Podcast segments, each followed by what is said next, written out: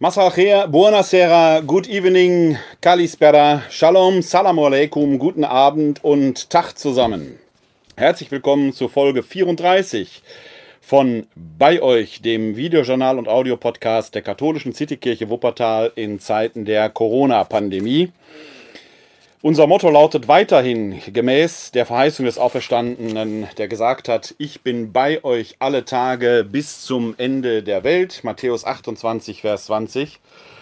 Und auch wenn man den Eindruck hat, dass für viele doch der einigermaßen normale Alltag wieder eingekehrt ist, bis auf so ein paar Ausnahmeerscheinungen, man muss halt mit Maske rumlaufen hier und da, ähm, äh, bleiben wir hier bei euch in diesem Videojournal und dem Audiopodcast. Denn ich persönlich gehe davon aus, dass wir nach wie vor am Anfang äh, der Corona-Pandemie stehen und das, was wir als Auftakt vor einigen Wochen im Lockdown erlebt haben, äh, nur der Anfang war. Dazu werden wir später mehr kommen. Das heißt, wir werden uns noch eine lange Zeit mit diesem Virus äh, entsprechend auseinandersetzen müssen und äh, ob dieser äh, Zeitenöffnung, die jetzt äh, hier allenthalben Urständ feiern, schon der Weisheit letzter Schluss ist, wird man sehen. Dazu aber später mehr. Wir sind weiterhin da für euch und für Sie. Ihr erreicht uns weiterhin unter der Rufnummer 0202 42969675 oder per E-Mail an bei-euch at katholische-citykirche-wuppertal.de. Dort könnt ihr uns erreichen, wenn ihr über Gott und die Welt reden wollt, seelsorglichen Gesprächsbedarf habt oder einfach ein Feedback oder eine Anregung zu unserem Videojournal und dem Audiopodcast hier geben wollt. Auch eure Themenanregungen sind da herzlich willkommen. Auch das Thema, das wir heute hier zugrunde legen, äh, kommt oder geht auf eine solche Rückmeldung zurück. Die Wege sind da sehr vielfältig. Ihr nützt nicht nur dass äh, die E-Mail-Möglichkeit über bei-euch at katholische-citykirche-wuppertal.de, sondern ihr schickt uns auch Nachrichten via Twitter, über die Kommentarspalten bei Facebook oder ihr nutzt die Möglichkeit, Kommentare in den Podcast-Bereich zu schreiben, denn die Audiodateien zu diesem Videojournal kann man sich auch als Podcast bei iTunes oder Spotify anhören oder direkt auf der Seite, wo ich den Podcast hoste ist eine private Seite von mir, podcast.pr-werner-kleine.de. Dort findet ihr die Podcast-Dateien, könnt ihr euch da entsprechend abonnieren, die Links herunterladen, die Dateien direkt auf den Computer ziehen. Ihr findet auch noch zwei andere Podcast-Serien von mir, zum Beispiel den Podcast zur Reihe Glaubensinformation oder ähm, Vortragspodcasts, wo ich hin und wieder äh, ältere Vorträge oder auch aktuelle Vorträge, die ich äh, mal halte, entsprechend zum Nachhören einstelle. Wobei im Moment geht Vortrag live ja immer noch nicht, äh, weil immer noch nach wie vor entsprechende Maßgaben zu äh, handhaben sind. Gestern etwa habe ich mit meinem Sohn äh, einen Freund meines Sohnes besucht, der in einem Behindertenwohnheim äh, wohnt. Bisher konnten wir da nur an der Tür uns einmal kurz zuwinken. Jetzt durfte man schon hinein. Allerdings mit den notwendigen, notwendigen äh, Abstandsregeln. Also es gab einen großen, einen sehr, sehr großen Tisch, äh, mehr als zwei Meter Länge wo die beiden, beide haben Down-Syndrom, äh, jeweils am anderen Ende saßen. Schon eine sehr spezielle Situation für die beiden. Die haben es verstanden. Beide haben es verstanden, dass man sich jetzt nicht einfach so umarmen darf, in den Arm nehmen darf, wie man das sonst so kennt. Äh, Maske auf, wie sich das gehört. Und natürlich musste ich für die Heimleitung entsprechend schön alles ausfüllen mit den Kontaktdaten auch so eine kurze Gesundheitsabfrage, ob bei mir entsprechend oder bei meinem Sohn entsprechend irgendwelche Infektionsanzeichen sind. Denn das ist die Normalität in den Zeiten der Corona-Pandemie. Wenn irgendwo eine Infektion ruchbar würde, müssen wir ja entsprechend benachrichtigt werden oder wir das Heim benachrichtigen, wenn bei mir plötzlich eine Infektion da wäre. Man muss sich also nach vielen Seiten da entsprechend absichern und ich sage, das ist auch gut und richtig so. Denn mit diesem Coronavirus darf man und kann man nicht spaßen. Man kann es nicht sehen. Und wir haben hier in Deutschland bis jetzt schlicht und ergreifend wahrscheinlich auch viel Glück gehabt. Sicherlich auch, weil wir sehr zivilisiert und sehr gelassen in den Lockdown gegangen sind, weil wir uns an Regeln gehalten haben. Aber dadurch ist das, die Krankheit Covid-19 natürlich gar nicht erst so zum Ausbruch gekommen. Und viele denken, jetzt ist doch ganz harmlos. Ja, das ist so, als wenn man durch ein Schneegebiet geht und sagt, Lawinen, ich sehe keine Lawine und dann kommt das Grollen. Oder wenn man am Meer liegt, weil die Aussicht ja so schön ist und sagt Tsunami, ich habe noch nie einen Tsunami erlebt und dann kann der aber irgendwann mal kommen. Also bloß weil man etwas nicht sieht, bloß weil ihr keinen Covid-Erkrankten kennt, bloß weil ihr nicht permanent auf äh, Intensivstationen seid und die, die dort nach Luft und dem Leben ringen, äh, nicht live erlebt, heißt das nicht, dass es dieses Virus nicht gäbe und dass das nicht schreckliche Konsequenzen haben könne. Ja, bei manchen hat das nur sehr leichte äh, Symptome, bei anderen überhaupt nicht. Und die Gefahr dieses Virus bleibt nach wie vor da. Wachsamkeit ist also nach wie vor das Gebot der Stunde. Und die Masken, die wir alle tragen, sind ein zusätzliches komplementäres Hilfsmittel. Mehr nicht. Auch das ist mir vorige Tage widerfahren, als ich mit meiner Tochter, ihr wisst, auch sie hat Down-Syndrom, vor dem Bäcker stand, schön Abstand. Meine Kinder haben das verstanden, dass man Abstand halten muss. Die weisen auch andere darauf hin und dann stellt sich hinter mich äh, ein Mann mittleren Alters, der wie so ein Bankräuber da seinen Schal, so ein, so ein Tüchlein übergezogen hatte direkt hinter mich. Ich habe ihn freundlich darauf hingewiesen, gerade mit Blick auf meine Tochter, die äh, einen korrigierten Herzfehler, aber immerhin einen Herzfehler hat, also nicht nur wegen ihrer Behinderung, Down-Syndrom, äh, ohnehin zur Risikogruppe gehört, sondern auch wegen des Herzfehlers zur Risikogruppe gehört, habe ihn darauf hingewiesen, könnten Sie bitte ein bisschen Abstand halten und ich wurde direkt ohne Vorwarnung wütendst beschimpft. Er hätte doch schließlich eine Maske auf. Dieser komische Lappen, den er im Gesicht hat, Eckhard von Hirschhausen eingedenk, wenn man da durchpinkelt, da kommt auch alles durch. Also, liebe Leute, irgendwo ein bisschen Rücksicht aufeinander nehmen und vor allen Dingen die Freundlichkeit nie verlieren. Selbst wenn man mal einen Fehler gemacht hat, ist ja nicht schlimm. Wenn man jemanden auf einen Fehler hinweist, ist nicht schlimm. Dann einfach sagen, oh danke, ist mir durchgegangen, zwei Schritte zurückgehen, alles ist gut, alle fühlen sich wohl dabei und so können wir gemeinsam durch diese Krise gehen und dieses Virus irgendwann auch ausrotten, sodass wir dann wieder hoffentlich in einen vernünftigen Alltag einkehren können. So schlimm hat es uns bisher nicht getroffen, aber das darf uns eben nicht veranlassen zu sagen, alles ist schon erledigt. Alle wichtigen Daten, die ihr sonst, äh, die, die ihr jetzt gleich äh, hören werdet, Artikel, auf die ich hinweisen werde und so weiter und so weiter, findet ihr später in den Show Notes, entweder oben drüber oder unten drunter, je nachdem, wo die Medien äh, das Hinterlassen von Show Notes entsprechend zulassen. Ähm, oder eben auf der Homepage, die wir äh, für dieses Videojournal und für den Audio-Podcast geschaltet haben. Die findet ihr im Internet unter www.kck42.de slash bei euch. www.kck42.de slash bei euch. Was ist passiert in den letzten Tagen?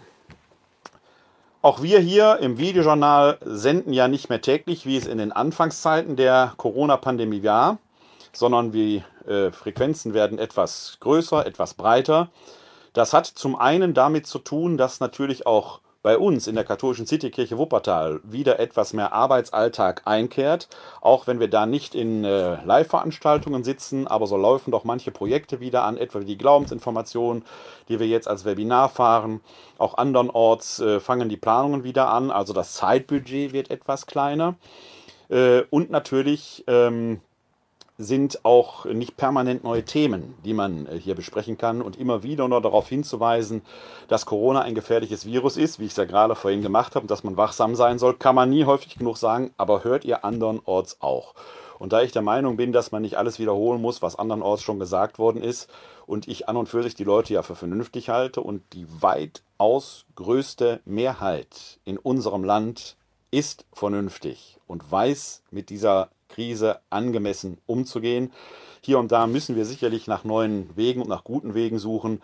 Ob das wirklich eine gute Idee ist, in Seniorenheimen große Plexiglasscheiben aufzubauen, wo Oma dann hinter der Plexiglasscheibe steht, man die Hand da dran hält und äh, man sich dann doch merkwürdig an ein Haus im Zoo erinnert wird, wo auf der anderen Seite auch nahe Verwandte der Evolutionsgeschichte stehen. Oder ob es da nicht bessere Möglichkeiten gibt, wie ich sie auch gesehen habe, wie zum Beispiel dieses Heim, wo der Freund meines Sohnes wohnte, wo man an einem großen Tisch auf Distanz sitzt, aber dann doch in einer vernünftigen Atmosphäre, zumindest unter den gegebenen Bedingungen. Da wird man sicherlich noch im Experimentieren vieles, vieles finden, wie man Dinge, die jetzt schon gehen, noch besser machen kann. Also ich will da jetzt gar nicht falsch drüber urteilen, aber da wird man sicherlich noch gute neue Wege finden.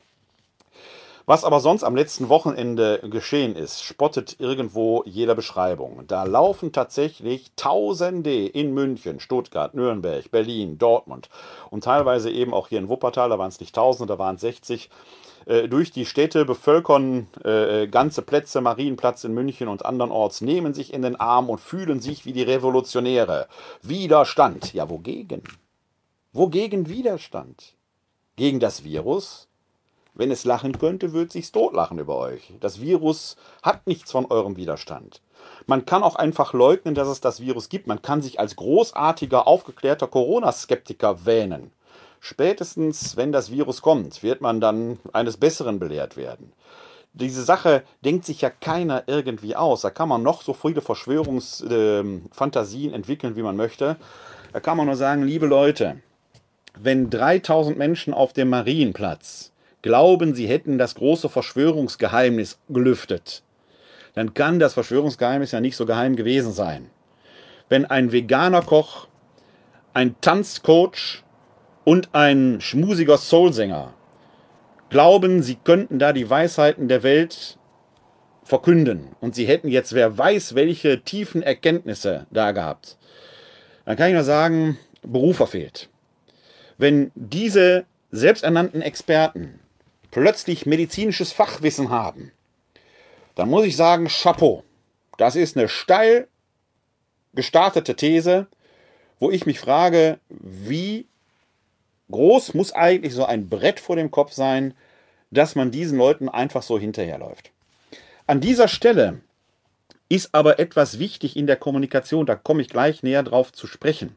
Denn wir sind sehr schnell dabei und ich nehme mich da durchaus mit hinein, dass man sehr schnell sagt, was sind denn das für Covidioten, habe ich jetzt irgendwo gelesen. Und die Sache ist sehr ambivalent und sehr schwierig.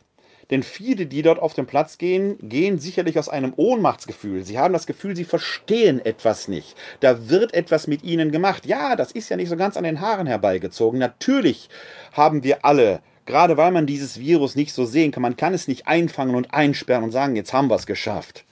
Natürlich ist das ein Gefühl von Ohnmacht. Und natürlich fühlt sich die Krone der Schöpfung gedemütigt. Ist doch klar. Und jetzt dann aufzustehen und laut zu schreien, ich bin dagegen. Da muss man auch sagen, wogegen? Da werden Fantasiegebilde gemacht. Es wird dann von einer Impfpflicht gepfaselt. Impfpflicht funktioniert ja erstens nur, wenn man überhaupt einen Impfstoff hätte. Nur dann würde eine Impfpflicht ja funktionieren. Den Impfstoff gibt es aber gar nicht. Und wenn man ganz, ganz ehrlich ist, hoffen wir natürlich darauf, dass es diesen Impfstoff irgendwann geben wird. Aber man weiß nicht, ob es den überhaupt geben wird. Es gibt Viren, gegen die hat man trotz jahrzehntelanger Forschung keinen Impfstoff gefunden. HIV ist so ein Virus. Bis heute gibt es keinen wirksamen Impfstoff gegen HIV. Also bei aller Hoffnung, die wir auf die Entwicklung eines Impfstoffs setzen, sicher sein, dass da wirklich einer kommt, kann man sich gegenwärtig nicht.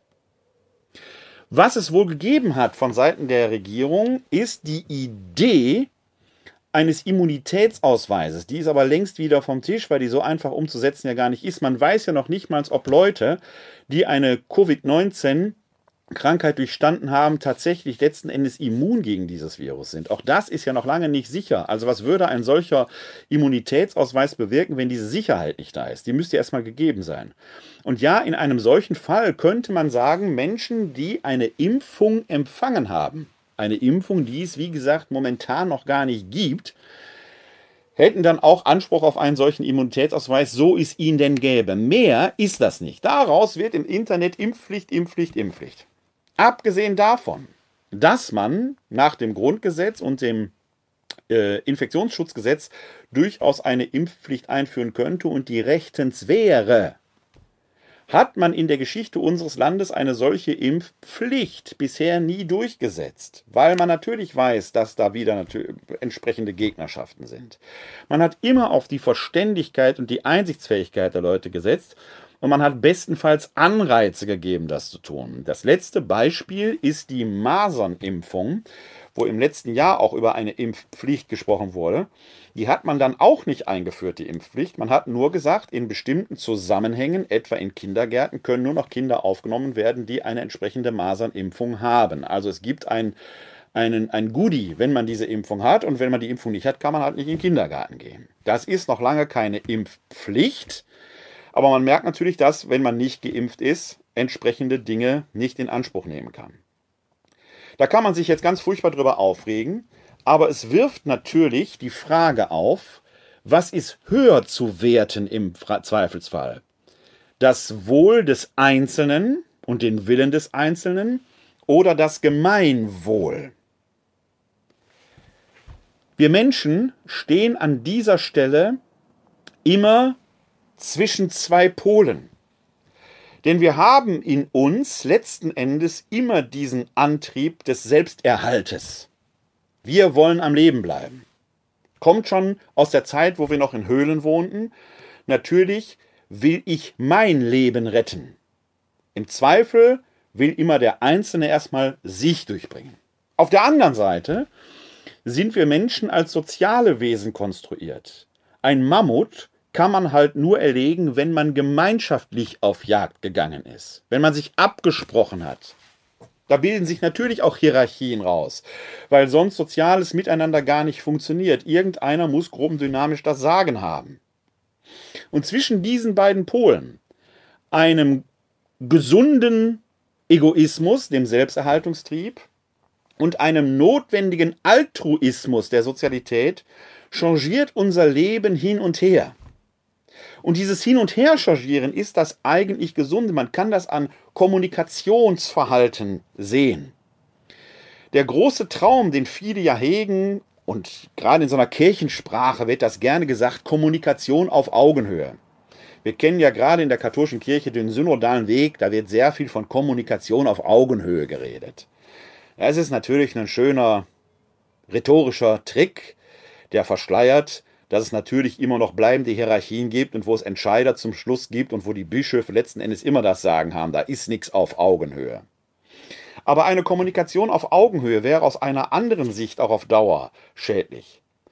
Stellen wir uns mal vor, wir stehen zu zweit oder zu dritt vor einer engen Tür. Und wir wollen jetzt durch diese Tür durchgehen. Die Tür ist aber nicht breit genug, dass wir zu dritt gleichzeitig durchgehen können. Wenn wir jetzt auf Augenhöhe kommunizieren, werden wir nie durch diese Tür hindurchgehen.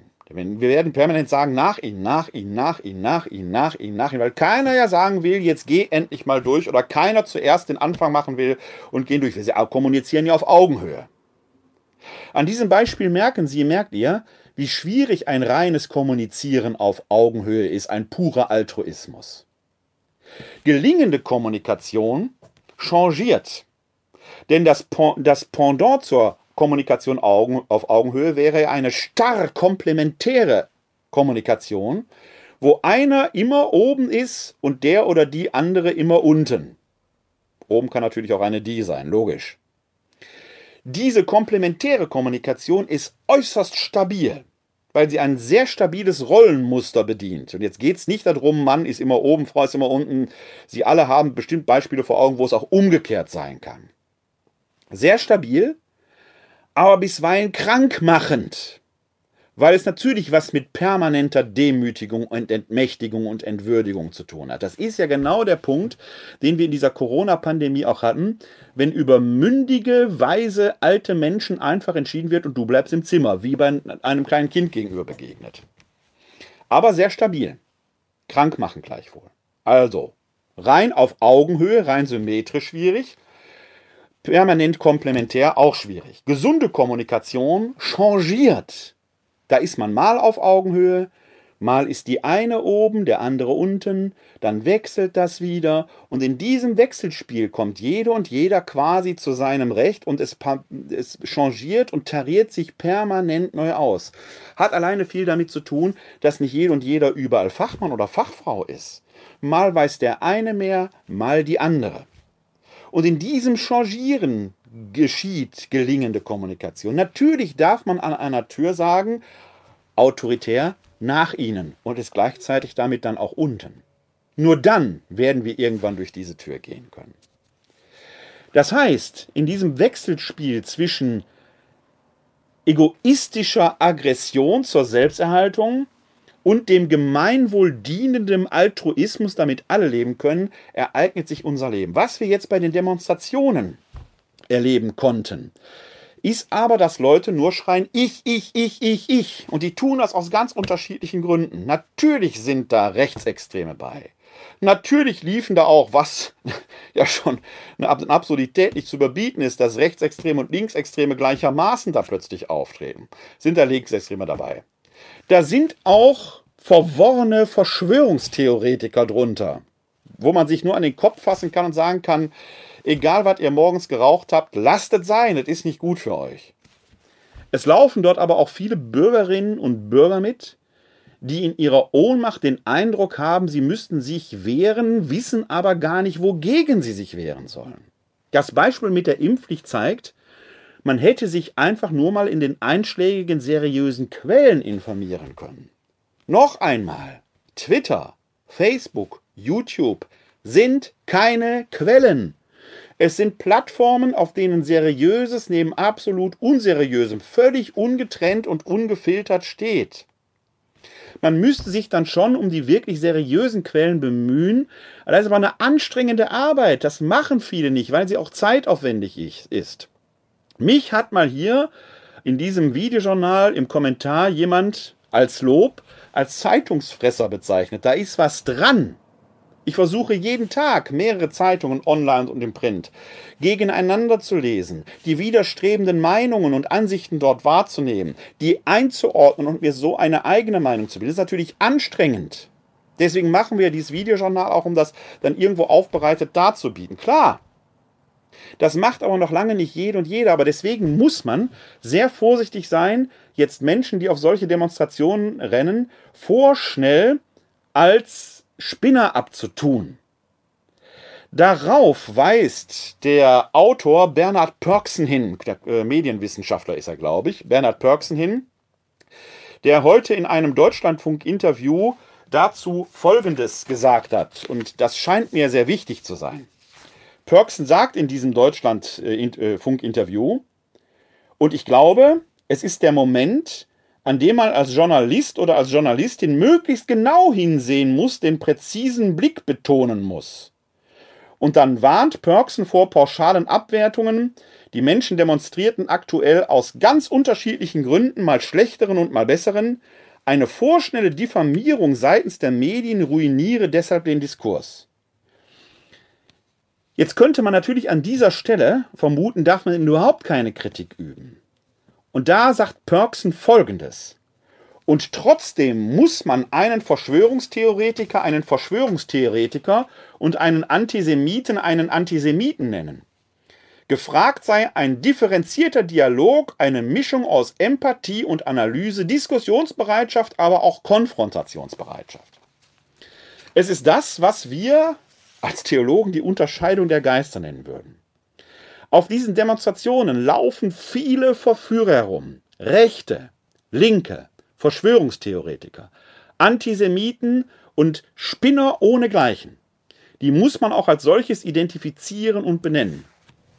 Jede und jeden, die da jetzt glaubt, für eine vermeintlich gute Sache, so irregeleitet sie sein mag, aber schon mit in denselben Topf zu werfen, und da gebe ich Pörksen recht, bedeutet von vornherein einen Kommunikationsabbruch. Wie kann man aber diesen Kommunikationsabbruch verhindern? Perksen nennt es, und an dieser Stelle weise ich mal auf ein Buch hin, das Perksen zusammen mit Friedemann Schulz von Thun, den hatten wir ja auch schon mal hier in dem äh, Videojournal mit seinem Kommunikationsmodell, das er geschrieben hat. Das heißt, die Kunst des Miteinanderredens über den Dialog in Gesellschaft und Politik. Denn wir leben ja zurzeit in einer ähm, Phase, in einer Zeit, in der dieser Dialog immer schwieriger wird, weil nicht mehr miteinander, sondern sehr viel übereinander geredet wird und meistens direkt von Sachebenen auf persönliche Ebenen persönliche Diffamierung gegangen wird. Jetzt ist die Frage, muss ich als Gegner solcher merkwürdigen Demonstrationen, wo ich sage, wie kann man in diesen Zeiten sich öffentlich um den Arm fallen? In zwei Wochen werden wir wahrscheinlich sehen, dass dort äh, massenhaft sich ein Virus verbreitet hat. Auch da sage ich wieder, ich hoffe, dass ich Lügen gestraft werde, aber die Befürchtung steht im Raum. Jetzt schon steigt ja der Reproduktionsfaktor R wieder an, weil wir vor zwei Wochen die ersten Öffnungen hatten. Jetzt ist, kann man das sehen, was da passiert, und er steigt über 1. Wir sind also leicht, noch nicht sehr viel, aber leicht im exponentiellen Bereich. Diese Demonstrationen sind also in vielerlei Hinsicht gesundheitsgefährdend. Die sind alles andere als lapidar. Sollte man aber deswegen hingehen und jetzt den Fehler, den diese Menschen machen, indem sie alles, was anderer Meinung ist, diffamieren, selbst wiederholen? Nein, da stimme ich Perksen absolut zu, denn das würde den endlichen, endgültigen Kommunikationsabbruch bedeuten. Was Perksen empfiehlt ist, zögerlich vorzugehen. Interessante Variante. Zögern, damit meint er, erstmal nicht so auf einen Anwurf zu reagieren, sondern einen solchen Anwurf erstmal rhetorisch ins Leere laufen zu lassen, um dann versuchen zu verstehen, was läuft eigentlich in dem anderen ab und solche rhetorischen Avancen gar nicht erst anzunehmen. So ein Beispiel, das man nennen kann, ist ja, jemand sagt seine Meinung, völlig absurd, faselt von irgendwas von Verschwörungstheorien und wenn ich jetzt dagegen Kritik übe, würde ich wahrscheinlich sofort hören, dass ich ein Angreifer der Meinungsfreiheit wäre. Was ich natürlich nicht bin, weil zu meiner Meinungsfreiheit gehört ja auch anderer Meinung zu sein und seine Meinung in Frage zu stellen. Aber indem ich mich auf eine solche Diskussion einließe, wären wir ja sofort in einer Diskussion um die Meinungsfreiheit. Und ich würde anfangen, mich zu rechtfertigen. Wir würden aber nicht mehr über die eigentliche Frage, die ja viel interessanter und grundlegender ist, diskutieren. Das heißt, es ist ein klassischer Status Translationis, man verändert das Thema und lenkt vom eigentlichen Thema so ab. Das ist übrigens eine ganz beliebte Methode, die in rechten und vielen linken Spektren sehr gerne befolgt wird. Darauf sollte man sich tunlichst gar nicht einlassen. Und da empfiehlt Perksen eben, langsam und zögerlich vorzugehen. Und das passt sehr gut zu einem Hinweis, den uns das Neue Testament gibt. Und es geht jetzt in diesen, in diesem Bibelzitat nicht darum, dass man irgendwas jetzt christlich verbrämt oder so katholisch abwedelt oder irgendwie sowas. Es zeigt nur, wie alt diese Weisheiten sind. Und wenn man das Neue Testament an diesem Punkt mal nicht als Glaubenszeugnis nimmt, sondern als Hinweis zur Lebensweisheit, wie man ihn auch im profanen Bereich lesen könnte, dann kann man sich diesen Punkt durchaus annehmen. Da finden wir nämlich im Jakobusbrief im Kapitel 1, Vers 19 folgender einen wichtigen Hinweis. Da schreibt der Autor des Jakobusbriefes, Wisset, meine geliebten Brüder und Schwestern, jeder Mensch sei schnell zum Hören, langsam zum Reden, langsam zum Zorn. Denn der Zorn eines Mannes schafft keine Gerechtigkeit vor Gott. Darum legt alles Schmutzige und viele Bosheit ab und nehmt in Sanftmut das Wort an, das in euch eingepflanzt worden ist und die Macht hat, euch zu retten. Also, schnell zum Hören, in der Wahrnehmung schnell sein, aber in der Reaktion zögerlich. Es ist etwas, was Perksen eben in seinem Buch auch empfiehlt um erstmal eine Antwort auf etwas anderes zu finden.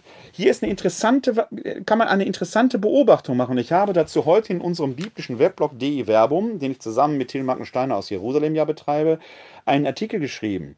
Man hört ja sehr häufig angesichts dieser merkwürdigen Demonstrationen und dieses völlig irrationalen Verhaltens, das gegen jede, erstmal Mensch, den gesunden Menschenverstand und jede Vernunft ist, wenn man sich in diesen Zeiten da massenhaft auf Plätze bewegt, ohne Mundschutz, ohne alles, wenn Distanzgebote nicht mehr gewahrt werden und so weiter und so weiter, dann hört man ja sehr schnell im Internet von frommen, weniger frommen, unchristlichen Kreisen, egal wo, Herr, schmeiß Hirn vom Himmel.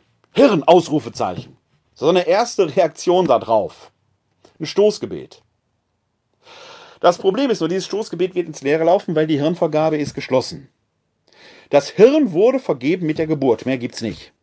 Man kann das hegen, man kann es pflegen, man kann es ausbilden, man kann es nutzen. Das ist das Beste, was man für das Hirn tun kann, dass man es nutzen kann. Aber mehr wird's nicht geben.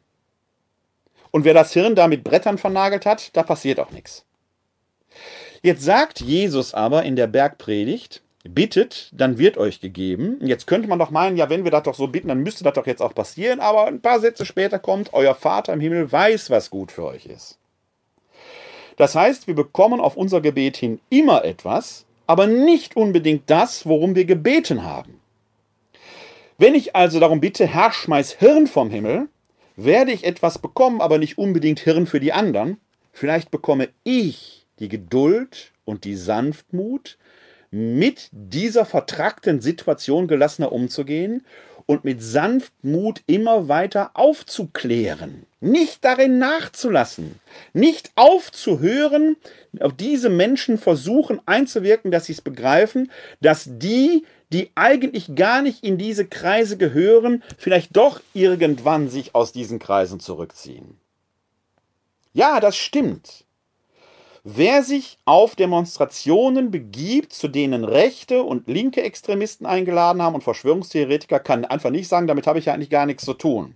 Dann geht man nicht auf so eine Demonstration. Wenn man vernünftig ist. Wenn man vernünftig wäre, hätte man aber auch verstanden, dass es keine Impfpflicht gibt und diese ganzen anderen Dinge, die da verdemonstriert werden. Dass das Quatsch ist. Viele, die dorthin gehen, sind vielleicht aus welchen Gründen auch immer irregeleitet, aber sie sind bleibend erreichbar. Das heißt, wir sollten zögerlich sein, wir sollten vorsichtig mit den Menschen umgehen, den Kontakt aber nicht aufgeben. Und wir sollten beharrlich und mit Geduld daran weiterarbeiten. Warum ist das wichtig? Weil es ein Gebot des Gemeinwohls ist. Denn die große Gefahr, die wir jetzt schon in unserer Gesellschaft haben, und die ist nicht erst seit Covid-19 da, die gab es ja vorher schon, dass wir diesen Riss in unserer Gesellschaft haben, wo es Kommunikationsabbrüche gibt, die kaum mehr zu überbrücken sein werden. Das war ja etwas, was sich schon in den letzten Monaten und vielleicht sogar Jahren vor SARS-CoV-2 äh, entwickelte. Das flammt, das war jetzt mal für einen, vier, fünf Wochen in dem Lockdown war das mal irgendwie weg, weil alle in einer Schockstarre waren. Und jetzt merken manche Leute, so schlimm ist ja gar nicht gewesen. Ich habe in dem Artikel heute geschrieben, nennt man Para Präventionsparadox. Aber dieses Wort Präventionsparadox kommt so selten in Liedtexten, in Tanzmoves und in äh, Rezepten von veganen Köchen vor. Deswegen kennen viele das vielleicht nicht. Das ist nicht schlimm, das ist jetzt ein bisschen natürlich ironisch gesagt, was ich sage, klar.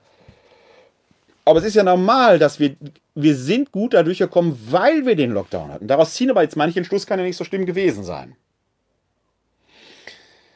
Dass das problematisch ist, heißt nur, dass man die, die zwar meinungsstark, aber vielleicht denkschwach sind, zusätzlich an die Hand nimmt und in Geduld nicht nachlässt.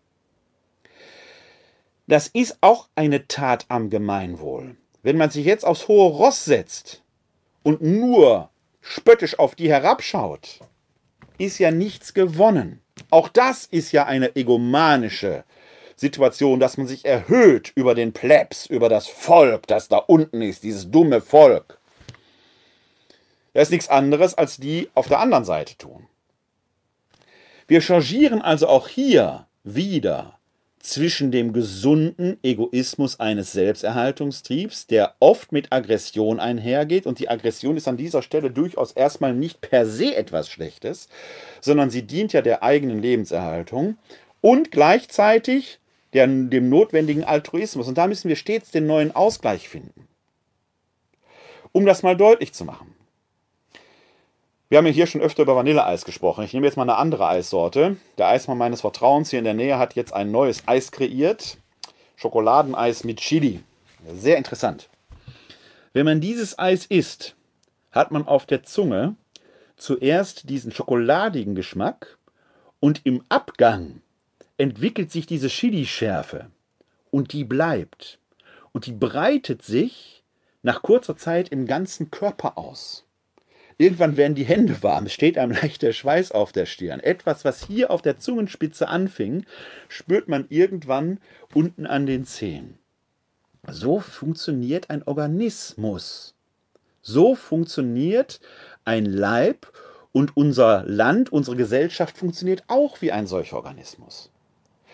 Wo an einer Stelle etwas passiert, wird das Auswirkungen an einer anderen Stelle haben, früher oder später. Nicht umsonst finden wir dieses Bild ja nicht nur im profanen, sondern auch im biblischen Bereich. Wenn ein Glied, Glied am Körper leidet, leiden alle anderen mit. Wenn sie Durchfall haben im Darm, geht es dem ganzen Körper schlecht. Also selbst die Körperglieder, die Körperteile, die wir als weniger wertvoll erachten, wer kümmert sich schon um seinen Darm, haben massivste Auswirkungen. Deswegen kann es nicht egal sein, was da auf den Straßen und Plätzen derzeit passiert, weil es Auswirkungen auf den gesamten Organismus unserer Gesellschaft haben wird.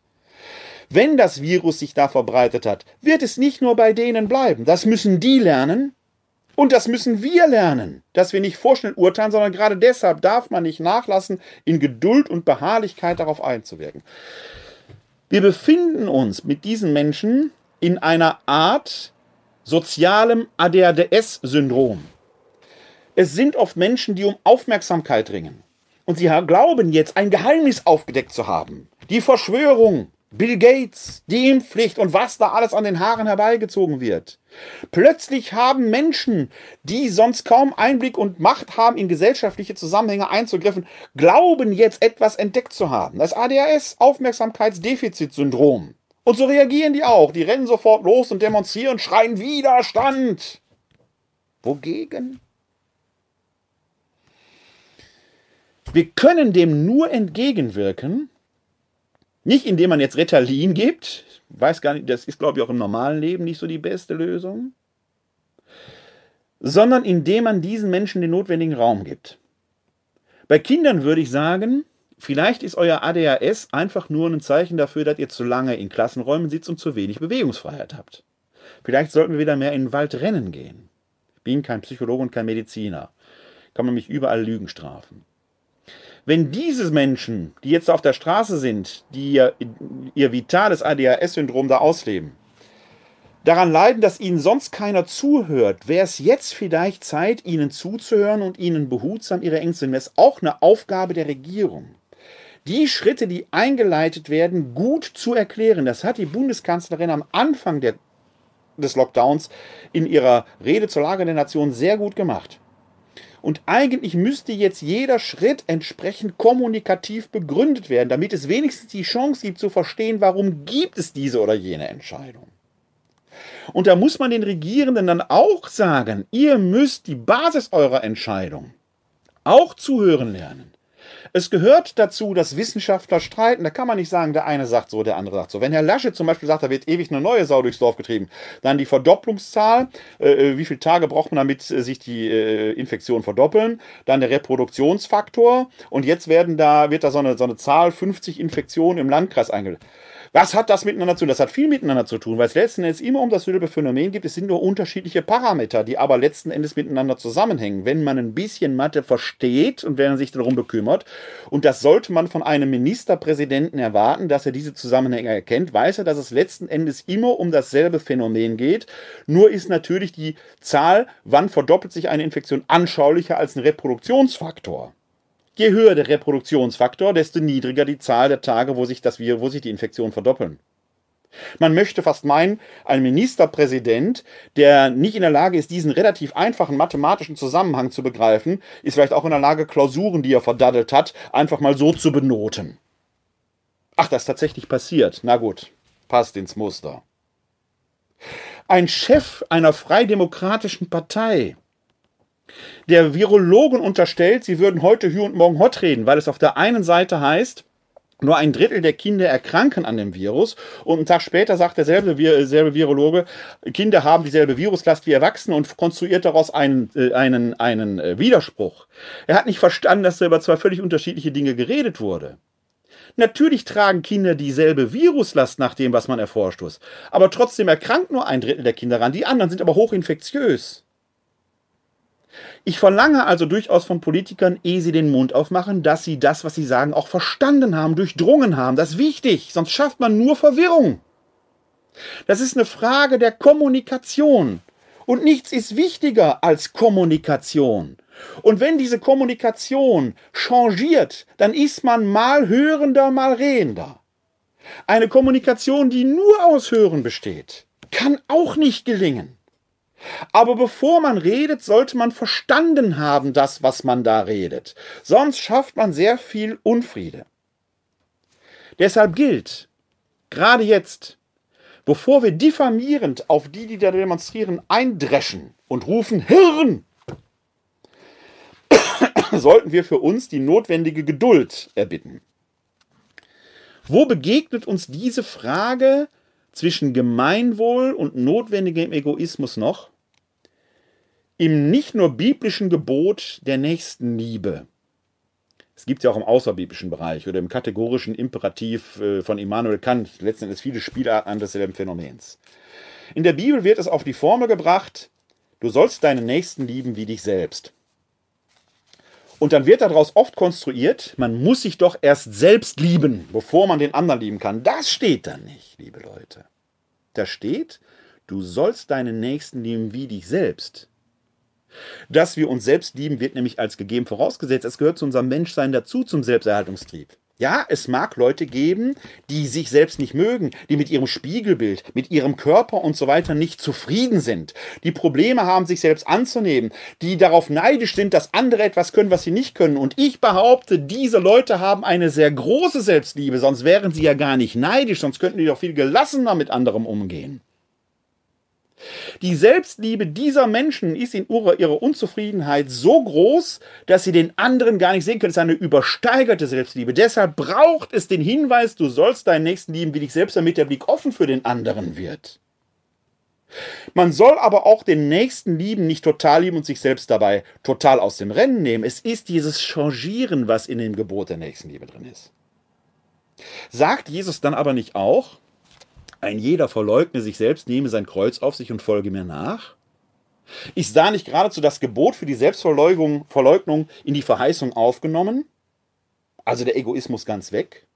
Ich behaupte bei näherer Betrachtung nein. Denn auch für diese Art der Selbstverleugnung bekommt man ja etwas. Wer sein Leben verliert, wird es gewinnen. Also totale Selbstaufgabe, totaler Altruismus ist auch im Jesuswort letzten Endes gar nicht da. Es ist letzten Endes auch hier das Wechselspiel. Man kann das eigentliche Leben nur dann gewinnen, wenn man nicht nur auf dem eigenen kleinen bisschen beharrt. Kann ich das von anderen verlangen? Nein. Denn ich kann andere nie verändern.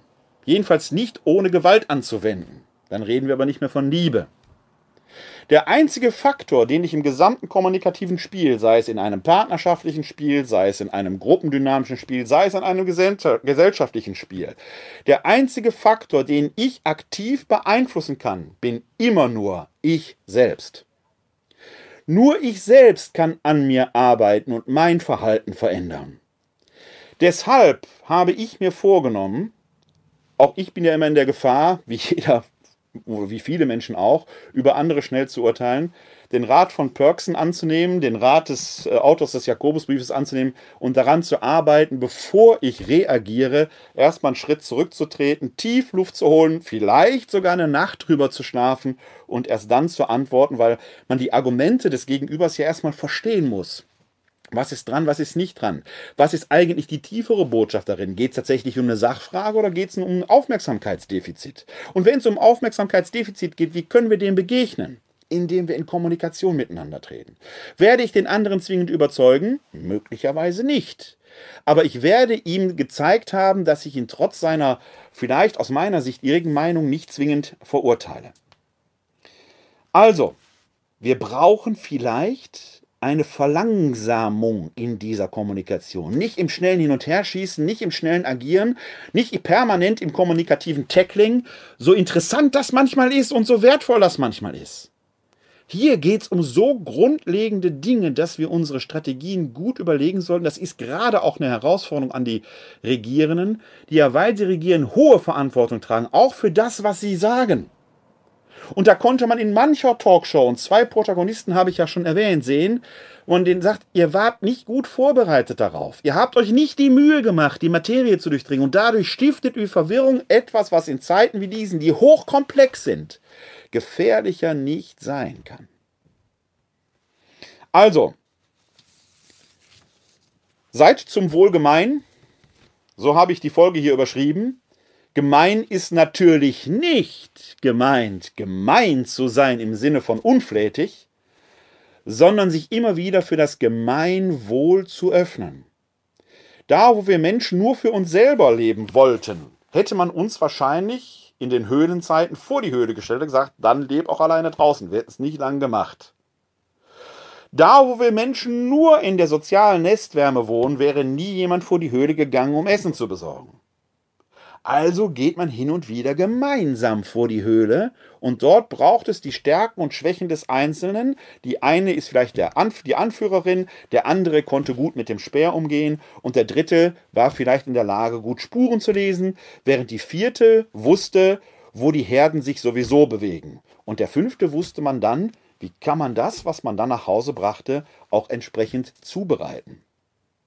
Die Stärken des Einzelnen müssen zusammenwirken, damit es einen Organismus gibt.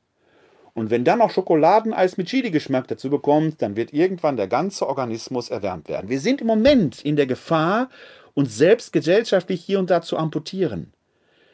Wenn wir uns zu den Verständigen zählen, sollten wir nicht die Gefahr, die dort droht, übersehen, dass ein Messer in den Händen der Unverständigen doppelt scharf ist. Wir sollten nicht in diese Messer laufen, sondern wir sollten überlegen, wie wir mit diesen Menschen so umgehen können, dass sie das Messer beiseite legen, dass wir gemeinsam in diese Zukunft gehen können. So kommen wir zu unserer kleinen Schlussandacht. Wir sind am Dienstag der fünften Osterwoche und dort möchte ich heute die erste Lesung vortragen. Die stammt aus der Apostelgeschichte, Kapitel 14, die Verse 19 bis 28. Lesung aus der Apostelgeschichte. In jenen Tagen kamen Juden von Antiochia und Ikonion und überredeten die Volksmenge. Und sie steinigten den Paulus und schleiften ihn zur Stadt hinaus in der Meinung, er sei tot. Als aber die Jünger ihn umringten, stand er auf und ging in die Stadt. Am anderen Tag zog er mit Barnabas nach Derbe weiter. Als sie dieser Stadt das Evangelium verkündet und viele Jünger gewonnen hatten, kehrten sie nach Lystra, Ikonion und Antiochia zurück. Sie sprachen den Jüngern Mut zu und ermahnten sie, treu am Glauben festzuhalten. Sie sagten, durch viele Drangsale müssen wir in das Reich Gottes gelangen. In jeder Gemeinde bestellten sie durch Handauflegung Älteste und empfahlen sie mit Gebet und Fasten dem Herrn, an den sie nun glaubten. Nachdem sie durch Pisidien gezogen waren, kamen sie nach Pamphylien, verkündeten in Perge das Wort Gottes und gingen dann nach Attila, Attalia hinab. Von dort fuhren sie mit dem Schiff nach Antiochia, wo man sie für das Werk, das sie nun vollbracht hatten, der Gnade Gottes empfohlen hatte. Als sie dort angekommen waren, riefen sie die Gemeinde zusammen und berichteten alles, was Gott mit ihnen zusammen getan und dass er den Heiden die Tür zum Glauben geöffnet hatte. Und sie blieben noch längere Zeit bei den Jüngern. Wort des lebendigen Gottes. Dank sei Gott. Ja, man kann an diesem Text sehen, wie manchmal die Apostelgeschichte funktioniert. Reiseberichte, wo man hin nur schaut, Ortsauflistungen, wo die überall eingekehrt sind wo die das Evangelium verkündet haben. Und nur hier und da wird mal vereinzelt beschrieben, wie eigentlich die Verkündigung war. Eigentlich haben die ein Muster, das sich immer stetig wiederholt. Und man spürt dem nach. Wir sind ja in einer Zeit, wo es weder das Internet gab, wo man keine Autos hatte, keine Flugzeuge. Vieles wird zu Fuß, vielleicht mal per Schiff gewesen sein. Also man brauchte Zeit. Und im Gehen reiften die Gedanken. Man hatte Zeit vor Ort und man war streithaft, bereit in den Streit zu gehen. An anderer Stelle in der Apostelgeschichte wird die paulinische Methode nämlich entfaltet. Paulus geht sehr oft zuerst in die Synagogen, predigt dort das Evangelium des vom Kreuzes dort auferstandenen. Eine Predigt, die für die, sagen wir mal, etwas äh, impulsiveren äh, Ostmittelländer damals nicht unbedingt äh, angenehm war. Denn für Juden bedeutete, und darauf habe ich ja hier schon mehrfach hingewiesen, der Tod am Kreuz ein Fluchtod. Einer, der am Kreuze starb, konnte nie und nimmer Gottes Sohn sein, der war ja von Gott verlassen. Und dann auch zu behaupten, dass er von den Toten auferstanden war, widerspricht erstmal dem menschlichen Verstand und wird fast als Gotteslästerung begriffen. Dann wäre der Kreuztod ja gar kein Fluchtod, steht aber doch in der Bibel, Deuteronomium 21, Vers 23.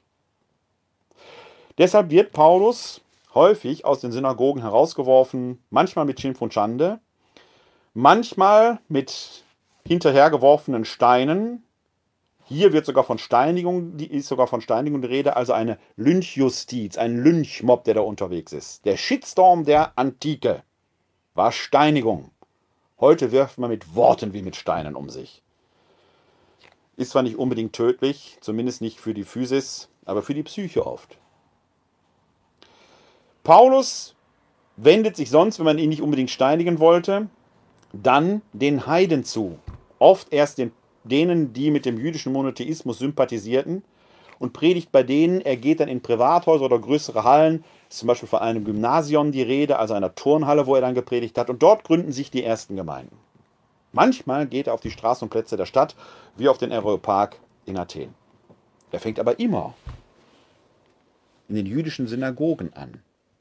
Dort ist die Keimzelle seiner Verkündigung, die auf offene oder auf taube Ohren stößt und von da aus geht es dann weiter. Und dieses Setting steckt auch hier hinter dieser Geschichte am Anfang, wenn es heißt, da kamen Juden von Antiochia und Ikonion und überredeten die Volksmenge und sie steinigten den Paulus und schleiften ihn zur Stadt heraus in der Meinung, er sei tot. Also es wird wahrscheinlich wieder in der Synagoge gewesen sein. Wo sollen die Juden sich sonst versammeln? Sind ja damals zwar eine Religio licita, also eine geduldete Religion, aber auf offenen Plätzen wird man sie so ohne weiteres nicht geduldet haben. Und diese Juden, die dort jetzt von Antiochia kamen, und Antiochia wichtiger Stützpunkt der Heidenmission, man kannte den Paulus, da kommen also Verschwörer an, wenn man so will, und wollen dem Paulus an Karren flicken. Und die überreden die anderen und es kommt zu einer impulsiven Gewaltreaktion. Steinigung. Das ist nicht legal. Es ist nicht abgesprochen. Es ist Widerstand. Normalerweise tödlich. So tödlich wie ein Coronavirus. Nur schneller. Eine Steinigung überlebt man nicht. Man liegt am Boden, bekommt Steine auf den Kopf geschmissen. Aber der Paulus, und man ist ja der Meinung, der sei tot. Er ist nicht tot. In der Geschichte sieht es fast so aus, als liege er am Boden und als die Jünger ihn umringen wie einen Schutzwall. Als die Solidarität stimmt und sie noch nicht wissen, was passiert, scheint es fast, als schüttle er sich, stehe auf und mache einfach weiter wie bisher. Eine Steinigung hätte tödlich sein können. Da beißt die Maus keinen Faden ab. Dann wäre Paulus gestorben. Aber er lässt sich trotz dieser lebensgefährlichen Situation nicht entmutigen, weiterzumachen. Und das ist die Lehre aus dieser Geschichte, warum dann noch zahlreiche andere Orte kommen. Auch wenn euch der Wind hart ins Gesicht bläst, wenn der Shit stormt, wenn ihr von eurer Wahrheit überzeugt seid, Macht in Geduld weiter. Lasst nicht nach, die frohe Botschaft, die Wahrheit zu verkünden. Wenn es dort Menschen gibt, die irgendwelchen Verschwörern hinterherlaufen, Verschwörungstheorien, bleibt mit Geduld dabei, verurteilt sie nicht. Bleibt mit diesen Menschen in Kontakt. Und wenn sie euch mal niederringen, steht auf. Die Regel lautet, am Boden zu liegen ist nicht schlimm. Liegen zu bleiben bedeutet, gestorben zu sein. Solange wir am Leben sind, sollten wir immer einmal mehr aufstehen, als man uns niedergerungen hat. Warum? Um der Wahrheit willen, um des Leibes willen, um der Gesellschaft willen.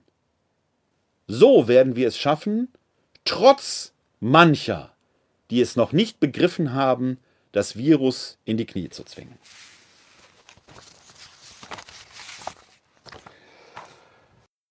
Für heute habe ich ein Schlusslied gewählt, quasi als Hilfruf, was so ein bisschen in die Thematik passen könnte.